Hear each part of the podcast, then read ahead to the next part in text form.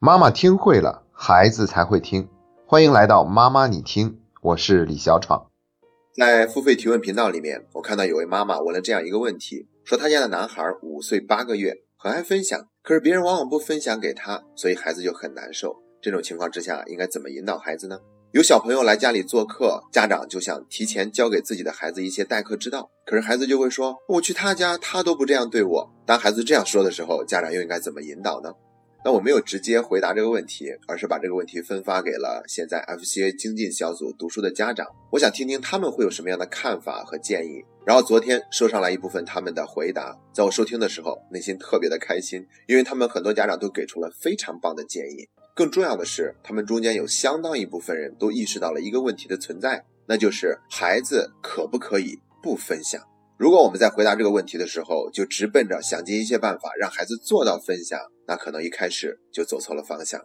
好了，那我们现在详细的来回答一下这位妈妈的提问。首先是第一个，当孩子把自己的东西分享给别人，可是别人却不分享给他，孩子很难受。这种情况下，应该怎么引导孩子呢？那第一点就是要去理解孩子的感受，所以我们可以跟孩子说：“我看到你把自己心爱的玩具都分享给了小伙伴，可是他们却不把他们自己的玩具分享给你，你一定感到很伤心、很失望、很难过吧？”我们要对孩子的这份难过的情绪表示一份接纳，而不是希望他赶快开心起来。没必要去难过。那这一点呢，我们在之前的节目里面曾经反复提到过很多次了，就是要有同理心去感受孩子的感受。接下来说第二点，这句话非常的重要，因为孩子他已经感觉很难受了，所以我们要跟孩子说，那你做的很好，他不分享给你，这并不是你的错。为什么要说这样一句话呢？因为孩子毕竟是孩子，当他们做一件事情没有出现自己期望的结果的时候，往往会有一种自我怀疑，就是会觉得是不是我哪里没做好，又或者是我这个人不好，所以他们才会这样对我的。那我们要打消孩子的疑虑，给他吃一颗定心丸，明确的告诉他，别人没有分享给你，这并不是你的错。接下来是第三点，我们要告诉孩子，也许你的小伙伴他没有分享一些东西给你，是因为他内心还没有准备好去分享，又或者你期望他分享给你的，恰恰是他现在还不想分享的东西。那你也一样。比如，你可以很轻易的就把自己的积木分享给其他小朋友玩，但是妈妈买给你的那套变形金刚，你可能就不会轻易的拿给别人。所以呢，你也可以不去跟别人分享。如果这种情况之下，别人要求你分享给他的时候，你也可以礼貌的拒绝他，因为你有权利决定要不要跟别人分享，和谁分享，什么时候分享。你还有权利决定要分享自己的什么，不分享自己的什么。这番话其实对孩子来说是很重要的。第一点呢，就是让孩子去理解别人不跟他分享，其实是一件蛮正常的事情。第二点就是要告诉孩子，你也可以不去跟别人分享。为什么要这样说呢？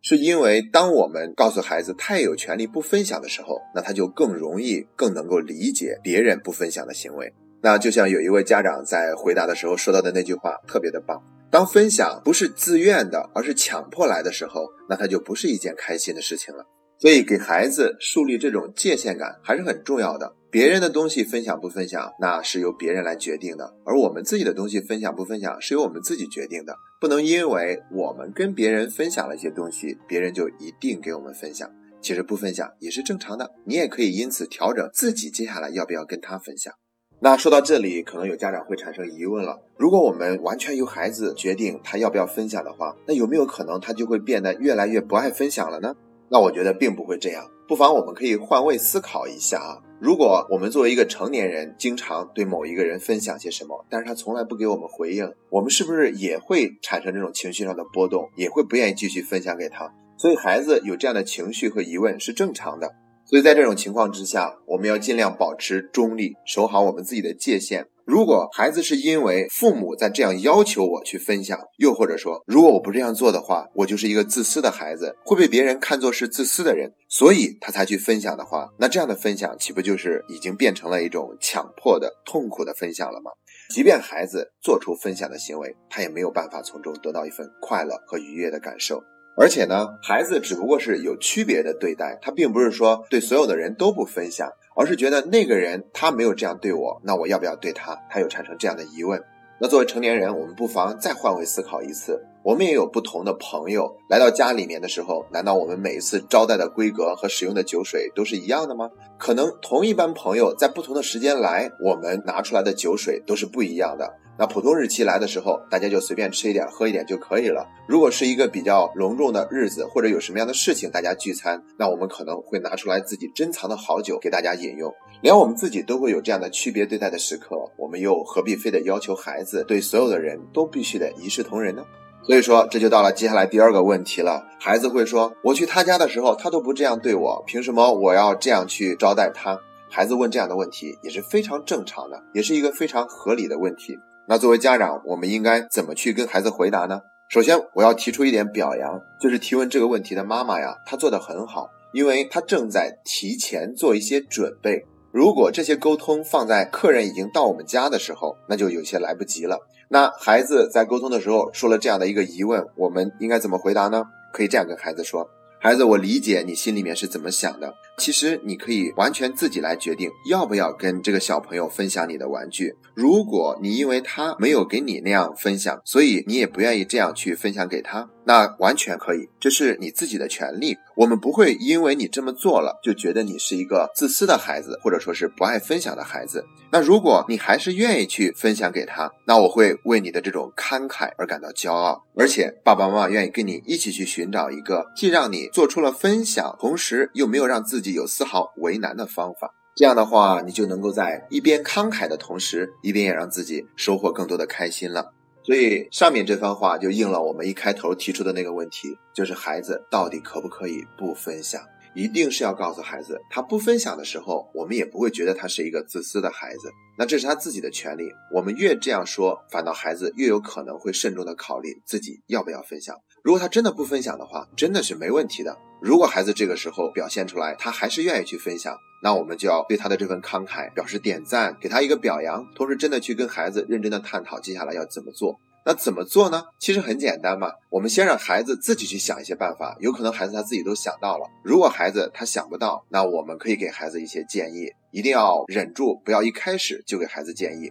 那我们可以让孩子去把自己的玩具分成两类，一类是今天愿意去分享给小朋友的，一类是自己还不愿意的。那我们就把不愿意的玩具收好嘛，然后把愿意的玩具都拿出来，等到小朋友来我们家做客了，我们就把这些玩具分享给他，这样又显得礼貌，又显得慷慨。当然，我相信跟孩子在一起，你们一定会找到比我这个方法更棒的方式，也会有更多灵活有趣的方式，去让孩子心甘情愿的分享，并且不会受到对方怎么做的影响。好了，这就是对于这个问题的全部的回答。最后，我要再次感谢一下在 F C A 精进小组里面回答这些问题的家长，那他们给我提供了更多的灵感和素材，有了他们那些精彩的建议，才让今天这期节目的品质得到了保障。同时，我也要向更多正在收听节目的家长发出一个倡议，那就是如果你也愿意获得这样的成长的话，欢迎加入到我们的读书群，加入到我们的精进小组，让我们一起学以为己，收获更多的成长。不光支持到孩子，也让我们自己的内心收获更多的快乐。